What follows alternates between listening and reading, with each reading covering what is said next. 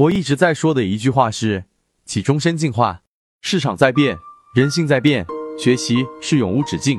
入圈系统学习 B B T 七七九七七。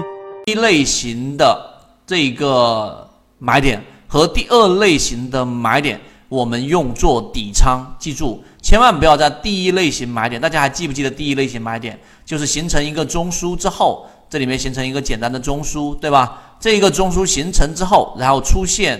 这个快速的下跌，然后在这个地方形成背驰，那么这里面就是第一类型买点了。那么在第一类型买点的情况之下，放下底仓，放下底仓，这是第一个。我们说怎么样去买入到前戏？因为有时候大家一定要做好这个区分，不要让自己的交易策略变得很混沌。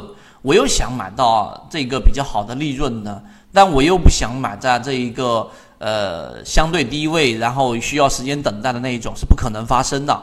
要不你就去找第二或第三类型买卖点。第一类型买点，它势必就是要再到一个 V 型反转的次低点来确定这个低点，它一定需要一个时间等待，所以底仓去做买入。那么第二类型买卖点呢，就是当它突破中枢之后的第一次回踩，在次级别的这一个回调，因为走势中完美，它势必要有第三笔。上行的时候，所以在这个地方上出现第二类型买点，那么这是第一个策略介入策略。第二个介入策略，我放大一些给大家看清楚一些。好，第二个就是我们当第一类型买入点的时候出现了，我介入的时候，刚才我给大家去说，在我们的第一季里面要参看哪一节课呢？就是我在讲的资金利用率最高的那一种。呃，买法那一节课里面，那那一节课里面讲到，就是我们一定要去找这一种盘整、下跌、盘整、下跌、盘整，懂吗？下跌、盘整，然后第二次下跌的这一种类型个股去买，因为我们要博取的是什么呢？大家还有没有印象？大家可以停下视频去回忆一下。首先，第一，选择下跌、盘整，对吧？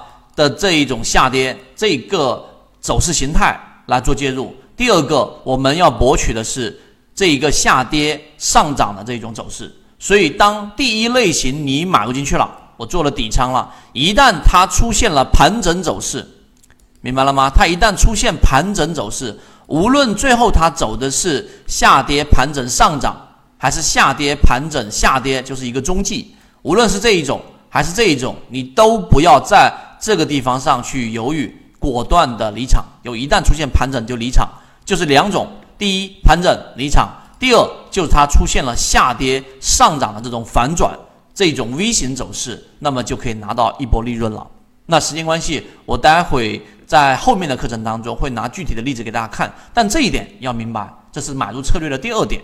第一类型买入盘整离场，而如果走出 V 型的这一种反转，有有很典型的这样的例子的，那么我就可以拿到这一波利润。当这个地方一旦出现盘整，我就离场。